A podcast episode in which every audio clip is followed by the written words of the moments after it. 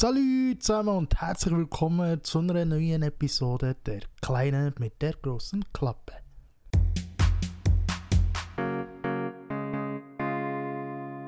Ja, liebe Leute, heute sind mir wieder drei spannende Fragen gestellt worden. Also, beziehungsweise, ja, mal sind mir schon bereits gestellt worden, ich sehe schon bereits, was mir da gestellt worden ist. Und ich würde sagen, wir fangen einfach gerade an und ihr wisst eben, zuerst geht es auch um das Thema Technologie, dann um Unterhaltung und dann um soziale Entwicklung. Ich finde es irgendwie noch eine gute, ja, eine gute Maßeinheit von Fragen, sowie auch, eben auch der Ablauf, finde ich wirklich neuonig. Wie seht ihr das? Schreibt es doch gerne mal in die Kommentare oder ähm, schreibt mir gerne mal eine Direct Message auf Instagram oder auf Facebook oder wo ihr auch immer mit mir connected seid. Wenn ihr sogar meine Nummer habt, feel free, schreibt mir. Auf jeden Fall würde ich sagen, wir lassen gerade den Löwe raus. also wir fangen gerade an mit der Restfrage von Technologie. Die hier heisst, wie werden KI-gesteuerte Assistenten wie Siri oder Alexa unsere täglichen Gewohnheiten in den nächsten 10 Jahren verändern? Und welche ethischen Überlegungen sollten hier berücksichtigt werden? Ich merke es ja im Alltag. Also im Alltag merke ich es sehr oft. Also wir haben zum Beispiel äh, keine Alexa bei uns daheim, aber ich habe plötzlich auch mal gedacht, komm, so ein HomePod wäre doch irgendwie lustig. Habe ich mir einen HomePod zugetan und es ist schon interessant, dass man morgen kann aufstehen und nachher das Erste, was man macht, man redet mal mit dem HomePod. Und zwar mit dem genau gleichen Befehl, wie man auch bei den iPhones hat. Also, hm, hm, hm. Also, hey, hm, hm, hm. Ihr wisst vielleicht, was ich meine. Auf jeden Fall eben mit der Siri. Und dann frage ich zum Beispiel, wie wird das Wetter heute? Oder wie sind die Temperaturen? Klar, ich könnte natürlich auch aufs Meteo schauen, aber ich finde es irgendwie noch spannend, gerade von Anfang an dabei zu sein und zu wissen, okay, hier in meiner Region, weil es ja auf meine Region geht, ist es die und die Temperatur, beziehungsweise wird so das und das Wetter. Und in den meisten Fällen ist es wirklich so, ja, dass es dann zutrifft. Was ich inzwischen auch ein sehr gutes Feature finde bei den HomePods, ist, dass es einen Sensor drin hat, wo die Luftfeuchtigkeit sowie auch die Temperatur in der Wohnung innen misst. Das ist natürlich auch gäbig, vor allem jetzt im Sommer. Wir kennen es, es ist schnell irgendwie, wenn es mal geregnet hat und man dann denkt, oh, jetzt wird es kühl, dann macht man alle Fenster auf und sehr schnell wird es natürlich in der Wohnung je nachdem feucht. Ja, dann muss man natürlich immer schauen, dass man optimale Feuchtigkeit hat. Also zwischen 40 und glaube 60 sollte sein oder 30 und 60 ist glaube die optimale Feuchtigkeit oder 70. Auf jeden Fall ähm, könnt ihr es gerne nachschauen. Und wenn man sich in diesem Grad bewegt, ist man auf jeden Fall schon mal sehr gut. Wenn man natürlich den unten geht, dann ist die Luft dann zu trocken. Und wenn man oben dran ist, ist es dann halt ja, zu feucht. Und ich muss sagen, die Gewohnheiten, die haben sich schon verändert. In dem Sinn, dass ich halt mir sehr viel vom Assistent Lolo abnehmen Auch von, ja, vom Handy her, vom Nadel her. Zum Beispiel, wenn ich den Freunden in Deutschland muss schreiben oder irgendwo Post auf Hochdeutsch schreibe, dann, sorry, spart einem immens Zeit einfach schnell das Mikrofon klicken, Text einplappern und gut ist und an den nötigen Stellen noch korrigieren und dann wäre es schon bereits erledigt. Oder je nachdem, wenn man etwas möchte wissen, dann bekommt man je nachdem auch schnell eine Antwort. Klar, meistens natürlich geht es auf Wikipedia.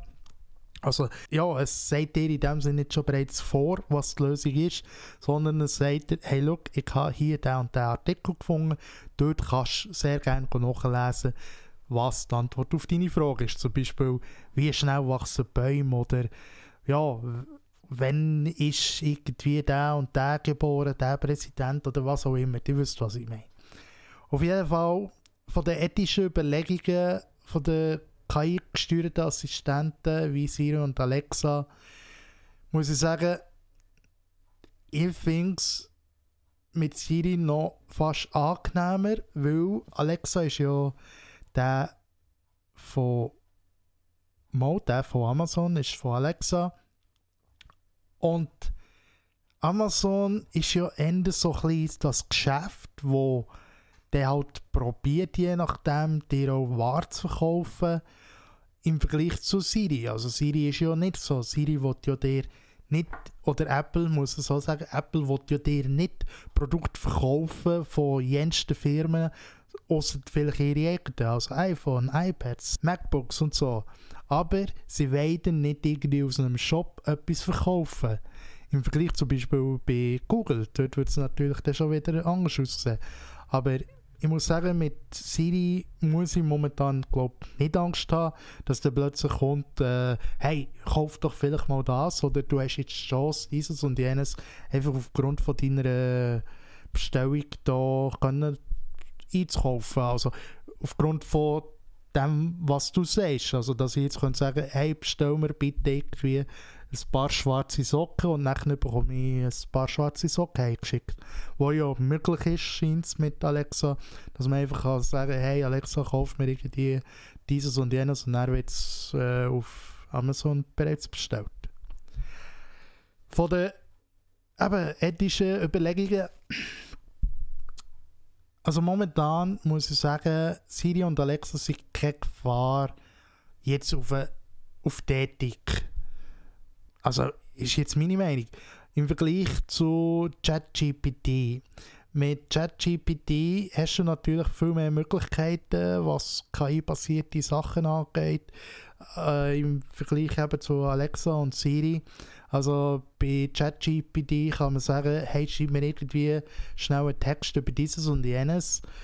Irgendwie wird es dann auch sicher mal so sein, dass man auch Bilder kann generieren kann mit ChatGPT. Kommt jetzt sogar.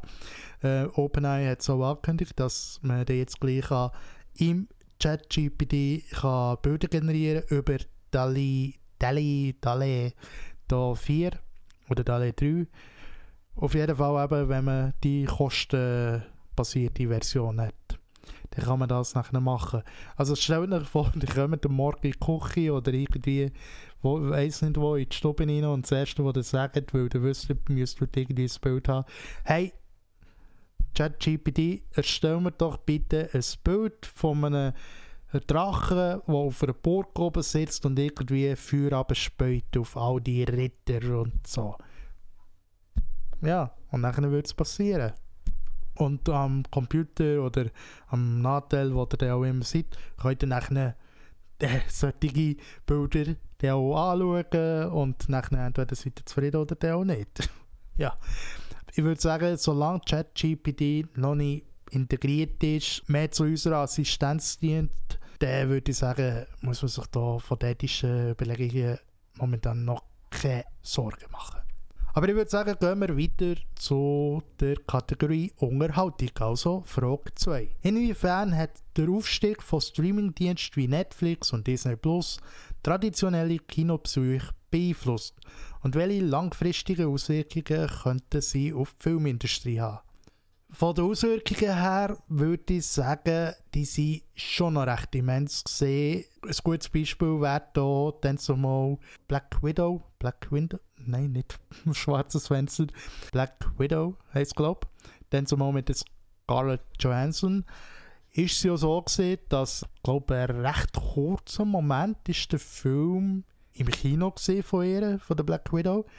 Und nachher ist schon auf Disney Plus gesehen. Und da ist natürlich sehr, sehr viel Geld durch Scarlett Johansson durch die Lappen gegangen halt aufgrund von der Kinobesucher, weil sie halt aufgrund von der Kinobesucher hat verdient und nicht von Disney Plus. Ich glaube, sie ist dann auch vor Gericht noch gegangen. Die Story ist jetzt schon ein Zeitchen her. Aber auf jeden Fall hat das dann zumal eine immense Auswirkung gehabt, dass Disney halt dort gerade mit dem Film auf Disney Plus ist gekommen. Und klar, eben andere Filme, die äh, kommen inzwischen auch mehr gerade auf Netflix und Disney Plus oder auf Apple äh, eben, wir haben Apple, wir haben Amazon Prime, wir haben, obwohl Amazon Prime ist mehr so serienmäßig, filmmäßig, finde ich jetzt noch nicht gerade. Aber eben, wir haben Disney Plus, wir haben Apple, wir haben Rakuten, wo man sehr aktuelle Filme, die kürzlich, sage ich jetzt mal, im Kino sind gelaufen, schon bereits dort kannst mieten. Wir haben Sky, wir haben wirklich sehr viele Streaming-Anbieter. Wenn ihr auf jeden Fall mal mehr dazu wollt wissen, schreibt mich sehr gerne an, überhaupt kein Problem. Weil es auch eine gute Seite, wenn ihr mal einen Film besucht, dass ihr nachher könnt schauen könnt, wo ist das überhaupt zu sehen, wo kann ich das schauen. Und ja, damit geht im Kino oder die Magie vom Kino natürlich schon ein bisschen flöten. Ich persönlich bin schon lange im Kino gesehen und zwar aus dem Grund, dass äh, ich einfach so in Räumen mich momentan nicht so wohl fühle. So wie natürlich auch meine bessere Hälfte und ich nicht so lange hocken können. Es ist halt wirklich nicht gerade toll, aber eben, das ist ein Angstthema und das gehört momentan nicht daher. Aber ich würde sagen, die traditionellen Kinobesuche hat es auf jeden Fall sehr beeinflusst. Ich weiß nicht, wie viele Leute das wirklich heutzutage noch ins Kino gehen, im Vergleich zu früher. Ja, ich kann es ich wirklich nicht sagen, aber wenn man natürlich auf einen Film wartet, sage ich jetzt mal, dann äh, geht man, glaube ich, schon schneller ins Kino, weder dass man wartet, wie ich jetzt zum Beispiel, bis er irgendwann mal auf einem Streamingdienst ist angekommen. Ich glaube, akut kann man zwar nicht wirklich einen Streamingdienst anschauen, weil eben dort zahlst für jeden gemieteten Film. Gut, sie haben zwar auch Gratis-Filme, der aber, glaube ich, mit Werbung, so wie Pluto. Aber auf jeden Fall eben, ich würde sagen, es hat auf jeden Fall aufgrund von dem Aufstieg von der Streamingdienst schon sehr viel verändert in der Kinowelt. Wie zum Beispiel auch erst gerade ist rausgekommen, dass äh, der Wes Anderson mit Netflix ist einen Vertrag eingegangen. Jetzt ist ja gerade da wieder ein Engagement rausgekommen auf Netflix. Also wird wirklich, wirklich wieder eine heftige Castbesetzung dort. Und eben die Filme, die sind von Wes Anderson, ich glaube vier Filme, die so ein bisschen sich scheint äh, abschließen. Ich will es auf jeden Fall auch noch schauen. Und das handelt in dem Sinn von den Büchern von Ronald Dahl. Roland Dahl. Ronald Dahl. Äh, auf jeden Fall eben ein sehr berühmter Autor. Ich glaube, ich kann seine Bücher, gut, ich bin nicht Bücherleser, aber Filme. Ich glaube, Matilda ist von ihm. Auf jeden Fall eben sind die Geschichten verfilmt worden. Und ich habe hier schon ein Review gesehen und dort hat man ein bisschen angekreidet, dass es schade war, dass man beim ersten Film eins zu eins die Dialoge hat ausgenommen vom Buch selber. Also man hat sozusagen wie eine, ja, wie eine Hörbuchfassung hat man einfach als Film hergestellt. Und beim zweiten und dritten und so wie auch vierten, oder nein, der vierte kommt eben der erst, oder ist die Woche schon los? Ich weiß nicht, eben, jede Woche ist da jetzt ein Film veröffentlicht worden und danach kommt jetzt diese Woche. Auf jeden Fall ist es so, dass nachher bei den nächsten Filmen haben auch die Schauspielerinnen und Schauspieler können acten, wo sie im ersten Film nicht so haben können, weil sie halt Dialoge eins zu eins aus dem Buch haben müssen nehmen. Ich glaube, scheint es eben so ein Experiment gesehen von Wes Anderson. Wes Anderson ist aufgrund von TikTok hä, inzwischen glaube ich auch ein bisschen in mehreren Mündern und in mehreren Ohren nicht nur eben bei den Leuten, die es kennen, wie vom Budapest Hotel, Grand Budapest Hotel. Also auf jeden Fall hat der Wes Anderson wirklich schon Filme rausgebracht, wo ich muss sagen, hey, wirklich, die schaue ich gerne. Aber nochmal zur Frage zurückkommen, inwiefern hat eben der Aufstieg von Streamingdiensten wie Netflix und Disney plus die traditionellen Kinopsyche beeinflusst? Sowie auch eben die langfristigen Auswirkungen könnten es auf die Filmindustrie haben. Ich würde wirklich sagen, sehr viele Film Filmindustrien werden sich sicher zukünftig den Weg, je nachdem, ist jetzt eine Mutmaßung, man kann nicht wirklich zutreffen, aber es kann auch zutreffen. Ich würde sagen, sehr viel gehen inzwischen je nachdem mehr direkt auf den Streamingdienst. Und klar, es gibt auch Leute, ich mit eingeschlossen, ich habe auch schon Filme schauen und dachte, hey, den Streamingdienst habe ich gar nicht. Habe ich so den Streamingdienst nur wegen dem abonniert, weil ich den Film mal sehen Ja. Und wenn man natürlich einen Vertrag mit Wes Anderson eingeht, wo ja übrigens bei Disney Plus auch Filme getroffen sind von ihm, dann ja, wird man sich sicher, wenn man bei Disney Plus ist, aber nicht bei Netflix, überlegen, dann vielleicht auch mal Netflix noch dazu zu nehmen. Also die Filmindustrie von der Köln her, würde ich sagen, spart man je nachdem sicher immens im Vergleich eben zum Kino. Aber wir werden es sehen. Wir werden es wirklich sehen. Ich hoffe einfach wirklich, dass wieder mehr ja, Filmemacherinnen und Filmemacher draussen das Wort ergreifen und sagen, hey, hört, wir machen einen Film, aber wir machen ihn nicht nur mit Greenscreen. Ich will wirklich auch wieder raus in die Natur, in den Dschungel oder irgendwo in die Berge oder wo auch immer und will dort den Film drehen, so wie es früher war. Oder wo man wirklich noch eine schöne Kulisse von mir aus im Studio hat aufgebaut und nicht alles auf Greenscreen hat gemacht. Und nachher zuletzt, wie, ähm, wer ist das gesehen? Der, wo, der Michael Bay, genau, der Michael Bay, hat ja dann zumal bei Transformers, glaube hat es kritisiert, wie schlecht die Effekte vom Greenscreen eigentlich aussehen. Und da muss man sich vorstellen, dort sind sehr viele VFX-Künstler, also sehr viele Special Effects Künstler dahinter gekocht. Und die haben natürlich auch einen rechten Aufstand gemacht, den ich vollkommen verstehe.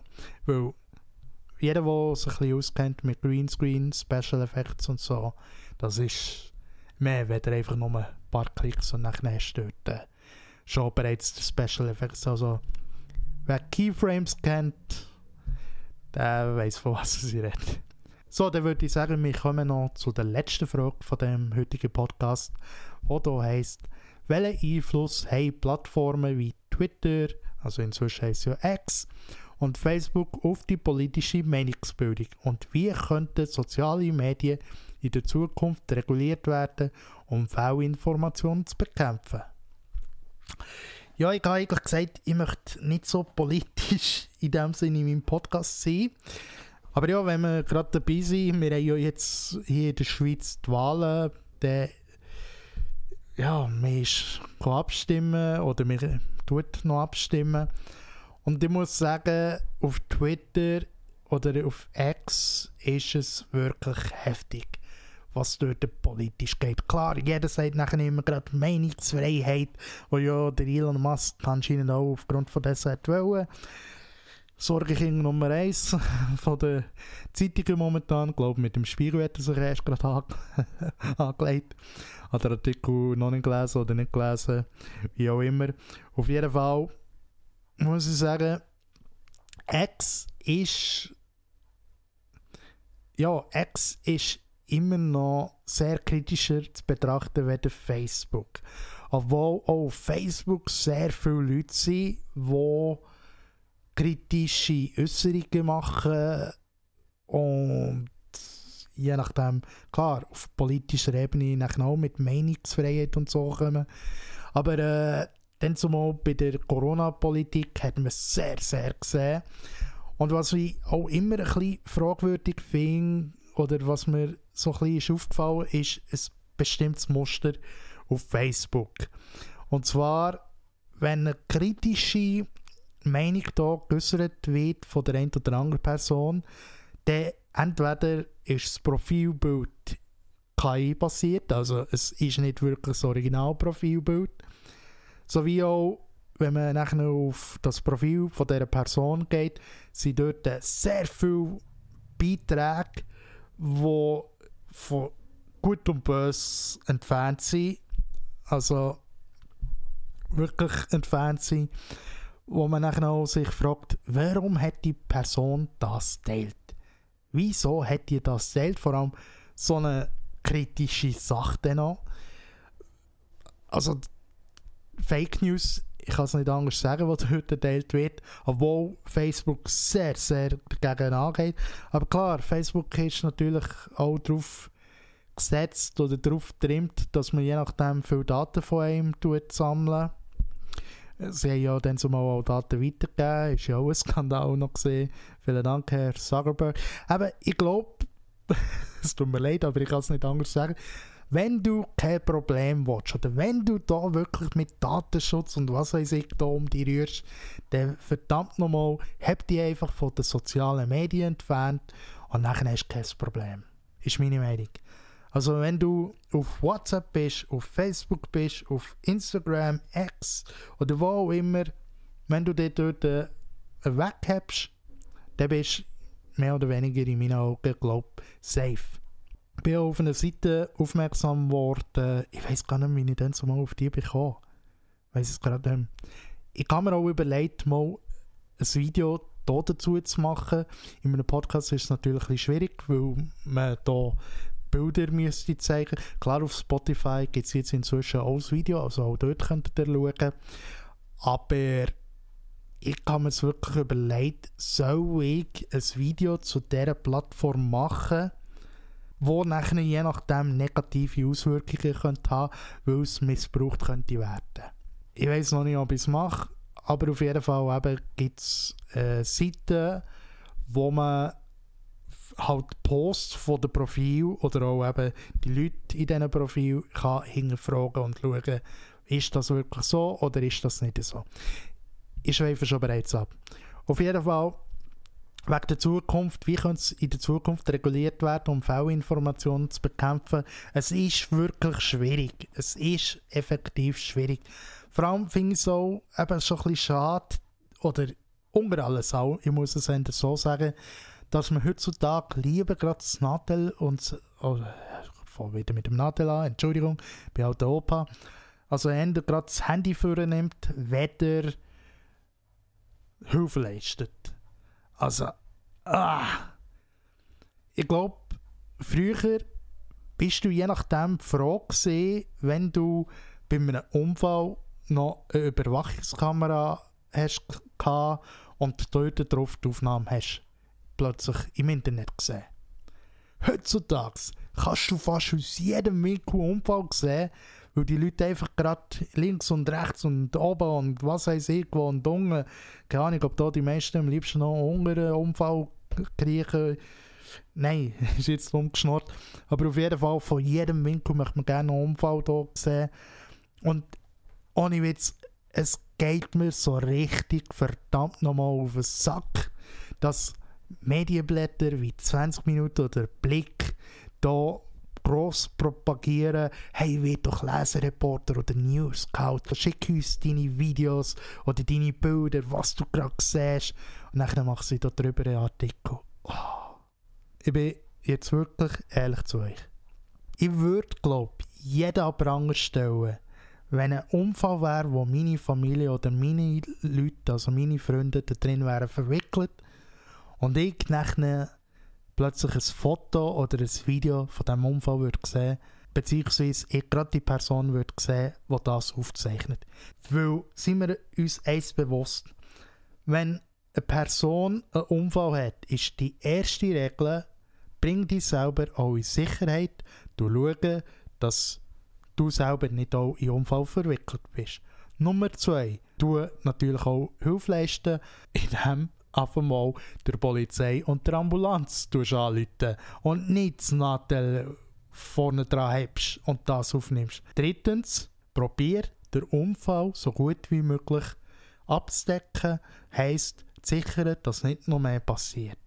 Weil ich weiß nicht, wo das hat angefangen aber sehr wahrscheinlich dann zumal, wo es hat angefangen mit den Likes. Für sehr viele Leute, klar, ich mit eingeschlossen, bei vielen Bildern von mir. Es gibt einem richtig coolen Dopamin...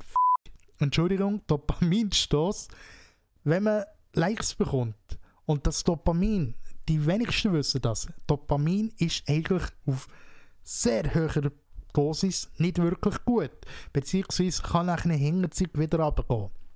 Also sagen wir zum Beispiel, wenn du Influencerin oder Influencer bist und sehr viele Likes bekommst, immer wieder, und plötzlich lässt man das Interesse von dir weg, kann das sehr, sehr heftige Auswirkungen für dich haben wenn du plötzlich merkst in der Analyse, weil eben Influencer, also äh, Leute, die sich mit äh, Social Media auskennen, die wissen, es gibt eine Analyse und da kannst du schauen, wie weit das deine Beiträge verteilt werden, wie weit das die Reichweite ist, wie viele Menschen das, das hat erreicht, wie viele Likes und so.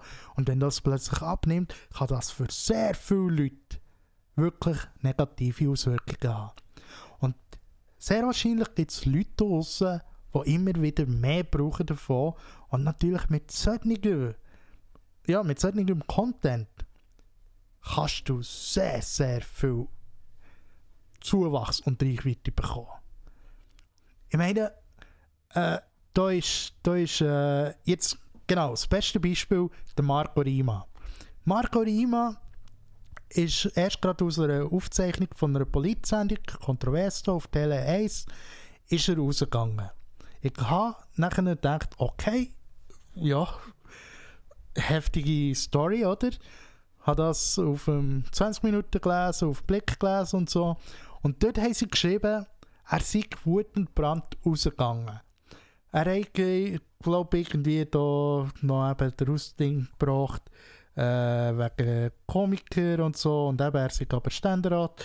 Auf jeden Fall haben sie geschrieben, wie das sei verlaufen das Lustige ist aber, kurz darauf ab, als ich das gesehen habe, habe ich nur auf X müssen, eh, ehemals Twitter. Ich habe gewusst, intuitiv habe ich gewusst, ich weiss, auf X ist die Videoaufzeichnung drauf. Dort kann man es nachschauen. Wie ist es dort gesehen? Ich wollte Marco Rima nicht in Schutz nehmen, versteht mich nicht falsch. Aber wie ist es dort gesehen? Der Marco Rima hat einfach mal das Glas umgekehrt. Und zwar aufgrund eben, weil er sich schon dort hat Angriffe geführt. Finde ich auch zu Recht. Weil der Marco Rima geht jetzt auf politischer Ebene in die Sache rein. Und nicht auf Komiker. Das wäre wie als würde man plötzlich einem SVP-Typ sagen, hey, du bist ja ein Bauer. Also, was willst du jetzt so in der Politik? Weil ja sehr viel bei der SVP einen landwirtschaftlichen Background haben. Hm. Genau wie momentan der Andreas Klarner hier bei der SP oder bei der JUSO ankreiden, weil halt der eine ein Sozialempfänger ist. Aber er checkt nicht einmal ab, warum ist der, der Kiel ein Sozialempfänger. Und liebe Leute, Sozialempfänger heisst nicht, ich habe keinen Bock auf Arbeit, sondern Sozialempfänger heisst auch, sorry, aufgrund von einem Handicap kann ich nicht schaffen. Das muss einfach mal noch in die Welt rausgesagt werden. Und jetzt kommen wir eben zum Marco Rima. Bei Marco Rima ist eben in den Medien gestanden, er sei einfach raus. Ich habe das Video geschaut, er hat das Glas umgekehrt und dann hat er eben seine Meinung geäußert, zu Recht, verstehe ich auch, und hat nachher gesagt, weil es ist darum gegangen, dass man nochmal seinen Werbeslogan, glaube ich, äh, aufzeichnen. Und dann ist ein bisschen zu lang gegangen und dann hat es geheißen, sorry, liebe Leute, wir müssen nochmal, kommt, machen wir noch einmal, aber viel kürzer, für das es dann halt auch passt. Und der Marco Rima hat halt gesagt, look, schneidet das irgendwie zusammen, ist mir gleich, aber hier, ich habe keine Lust mehr, weil eben dort die Aussage ist getroffen, du bist der Politiker oder sie sind der Politiker, ich weiß gar nicht mehr, ob er einen Dutz oder gesetzt hat. Du bist der Komiker, ich bin hier der Moderator, ich tue das hier leiten. Der Marco Rima ist nicht Wutentbrand einfach gerade raus. Nein, er hat zuerst noch allen Tschüss gesagt. Auch ein Moderator ist raus. Und ich habe schon gemerkt, er hat sich in Dinge gedrängt gefühlt. Er hat, glaube ich, jetzt auch ein Statement dazu abgegeben. Hat auch selber jetzt geredet, im Blick. Auf jeden Fall hat dort noch der Politikerin hat den gegeben und sie hat noch gefragt, kannst du nicht noch eins trinken? Also auf völlig menschlicher Ebene ist das dort noch gesehen. Und er hat gesagt, nein, sorry, ich muss gehen. Ein FDP-Politiker hat er Tschüss gesagt. Und noch ein Moderator. Allen zusammen hat er Tang und ist nachher raus. Aber die Tür ist noch geschletzt kann man jetzt aber auch nicht sagen, hey, er ist Wut und Brand raus und hat die Türen geschletzt, weil man weiss, es gibt sehr viele Türen, die sehr schnell wieder zugehen oder nicht viel brauchen, für das der halt schon bereits schletzt. Und das ist sehr wahrscheinlich auch dort gesehen, aber er kann sie natürlich auch geschletzt haben. Ich weiß nicht, ob da Blätter eben aufgrund von dem so geschrieben ja eben, es sieht gut und Brand raus. Man hat gesehen, wo die Tür ist geschletzt, der Moderator ist gerade noch schnell zusammengezuckt. Verständlich, ich meine, wenn er eine Tür schletzt, das ist wirklich nicht gerade toll. Aber auf jeden Fall muss ich sagen, so Plattformen wie X, die gerade alles aufzeigen, sind dorthin gut. Man kann es nochmal nachvollziehen, aber auch andere Sachen, die gehen wirklich gar nicht, die auf X laufen. Also, Twitter ist da wirklich ein rotes Tuch inzwischen. Seit es halt der Elon Musk hat übernommen, muss ich ehrlich zugeben. Ja, klar, eben, es, es gibt auch äh, Pornografie inzwischen da drin, es gibt äh, Brutalität da drin. Es ist, wie als hätte man gesagt, look, der Club, der ist bisher ab 12 gesehen, ab 13. Ab 13 darf man ja, glaube Twitter oder hat man dürfen haben. Ich hoffe, es ist inzwischen nicht mehr so. Obwohl sie ja, eben, die ehemaligen Mitglieder sind ja immer noch dort. Auf jeden Fall hat man es bisher ab 13 gemacht und jetzt macht man es ab 18. Man macht es aber ab 18 und sagt, komm, da gehen wir alles rein. Ja, es ist ja ab 18 oder in Amerika sehr wahrscheinlich ab 21. Aber dafür darf man alles sehen.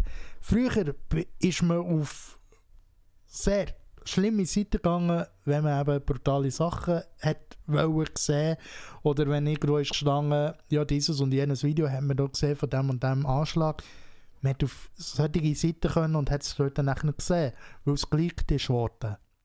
Heute musst du einfach nochmal auf Twitter. wow. Ja, nein, also politische Meinungsbildung, die ist momentan, vor allem eben, weil sie auf die Wahlen geht, wirklich sehr kritisch anzuschauen. Und auch eben die Fehlinformationen, wie gesagt, der Herr Klarner, der da einfach gerade einen tut akkreditieren, aufgrund, weil er halt als Sozialempfänger drin ist, ja, ohne seinen Background überhaupt zu checken, finde ich wirklich schwach. Finde ich, finde ich wirklich schwach. So, ich würde sagen, dass ihr es für die heutige Podcast-Episode. Ich hoffe, es hat euch gepasst. Ich hoffe, das nächste Mal wird es wieder weniger politisch oder gar nicht politisch. Weil, wie gesagt, ich bin grundsätzlich nicht der Mensch dazu. Vielleicht werde ich aber auch mal jemanden einladen, der da mehr ja, im Bild ist, weder ich. Auf jeden Fall, vielen herzlichen Dank, habt ihr auch heute wieder zugelassen und zugeschaut. Und ich würde sagen, bis zum nächsten Mal wieder, bis zum nächsten Mittwoch. Euer Sam Jimmy Joe. Macht's gut. Tschüss zusammen.